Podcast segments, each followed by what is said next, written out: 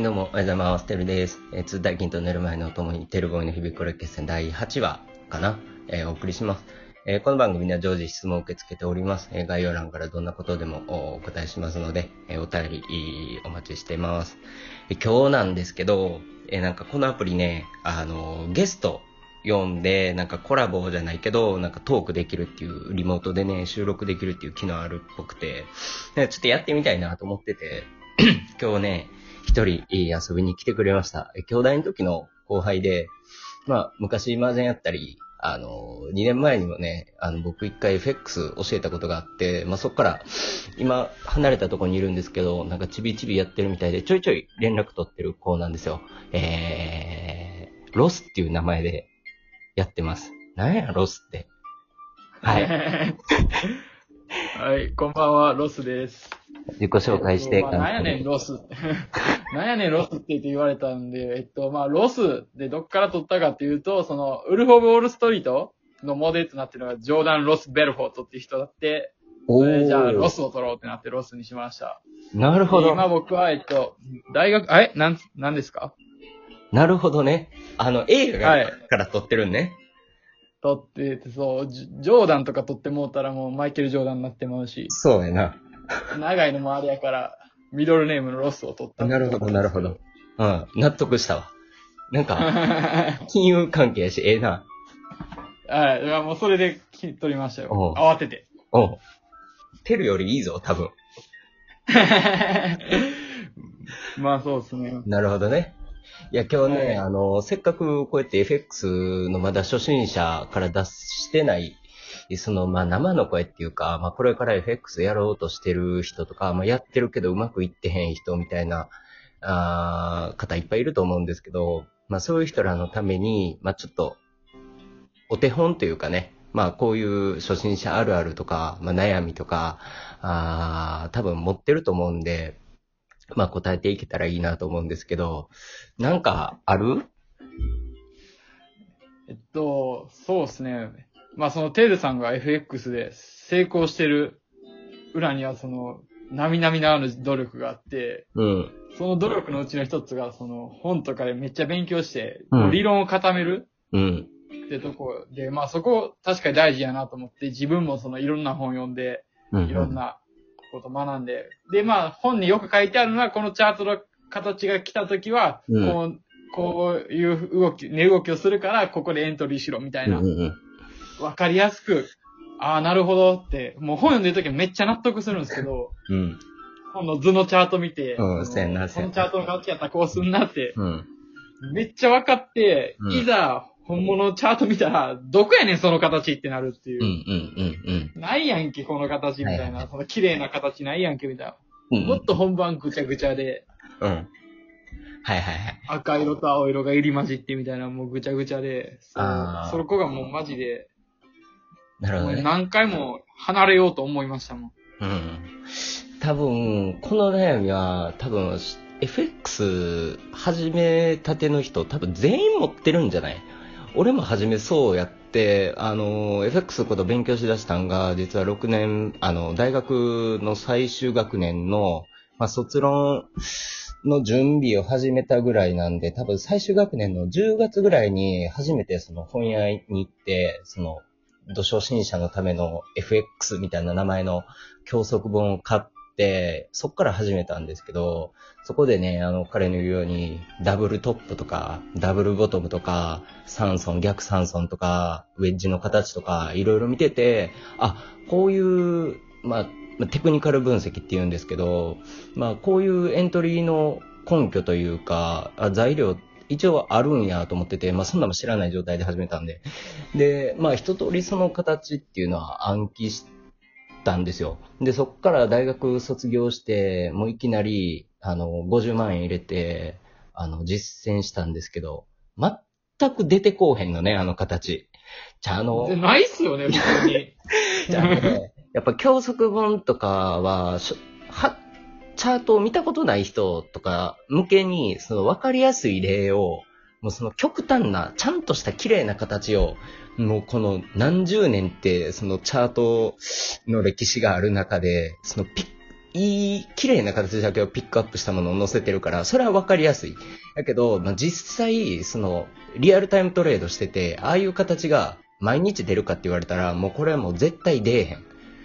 出えへんし、そのダブルトップ、ダブルボトムって言っても、綺麗なダブルトップ、ダブルボトムってほとんど出えへんねん。ああ。その、いびつな形のダブルトップ、ダブルボトムがほとんどで、これは、その本だけ見て入った人は、そのいびつな形の、その型、あの、ダブルトップ、ダブルボトムとかそういうやつを見て、これはダブルトップじゃないってなってしまって、わからへんねんね。これがダブルトップ、ダブルボトム。あ、これネックライン、ここ、ね、ここがネックラインで、これ抜けたら、あエントリーしたらあ、上に走る、下に走るっていうのが、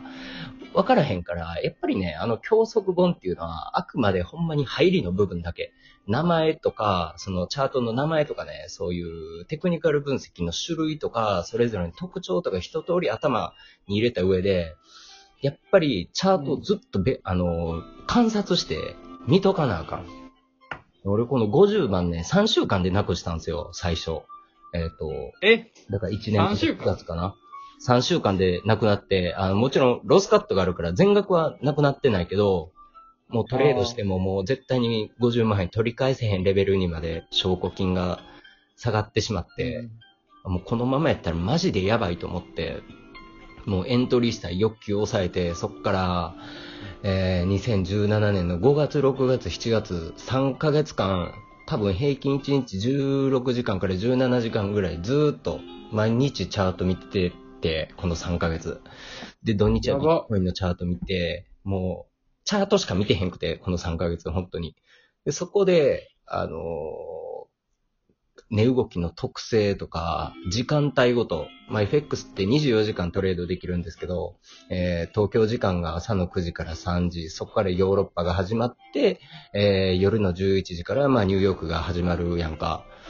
でこの、はい時間帯の値動きの特徴っていうのが、この3ヶ月でざっくりつかめて、うんはいこの時に、あのー5分足と1時間足、15分足と4時間足のそのペアの相性がいいっていうのを、まあ、なんとなく理解できたかな。で、そこでそのダブルトップ、ダブルボトムが綺麗に、あの、ほとんどの場合綺麗に出えへんから、もう自分でしっかり、あこれダブルボトム、トリプルボトム、トリプルトップっていうのを、まあ見つけて、まあネックラインもしっかり線引いて、そういうのはここがそうなんかなって自分であらかじめ予測を立てて、その後のチャートを見て、あ、やっぱここ機能してるなっていう、まあそこの、まあ試行錯誤って言ったらなんかちょっと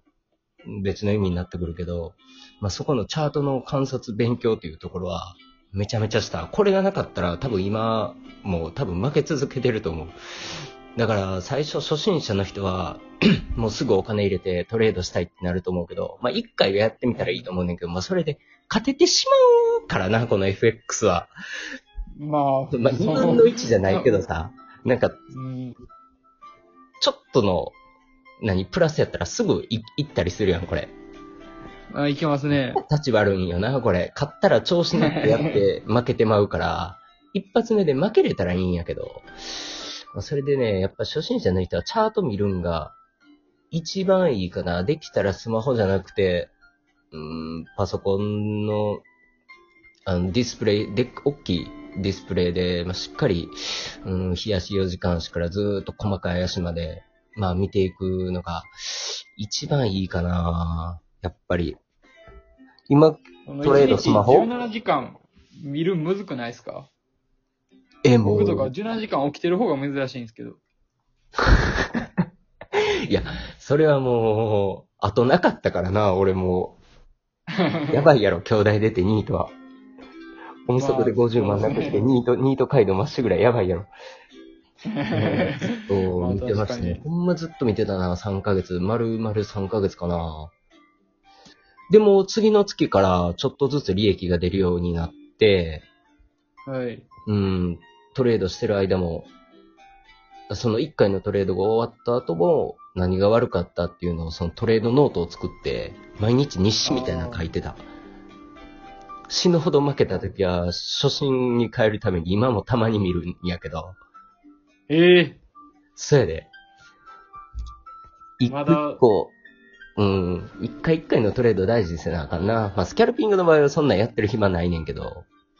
まあまあ、そうですうんね。デイトレードの場合は1日2、3回やからトレード入んの、大体。うん。検証は何もでもできるしな。そういうのは、まあ、初心者の人はまあそこまで達してないけど、うーん、確かにな、そのチャートの形状とかはやっぱり本だけ見てたら絶対見つけれへんと思う。これは別に頭の良し悪しとか関係ない。いや、だから多分そう、そうだと思います。なんか、謎が解けたっていうか、本見たら、2000、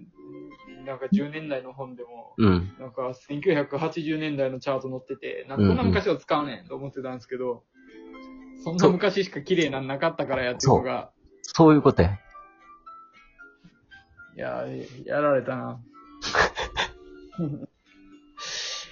いや、難しいところではあるんやけど、まあでもね、本だけ読んでやるのは絶対無理。麻雀も一緒で、麻雀の役とか、ルールとか、まあなんか教則もいろいろ売られてるけど、それだけ書いて上手くなるやつって絶対いい、品やん。はい。で、実際に半チャン打って、その1ゲーム1ゲームこなして上手くなるやん。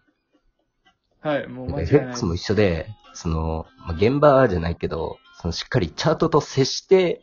まあ、そこで、まあ、上達していくっていう。だから本っていうのはあくまで入りやねんな、あれ。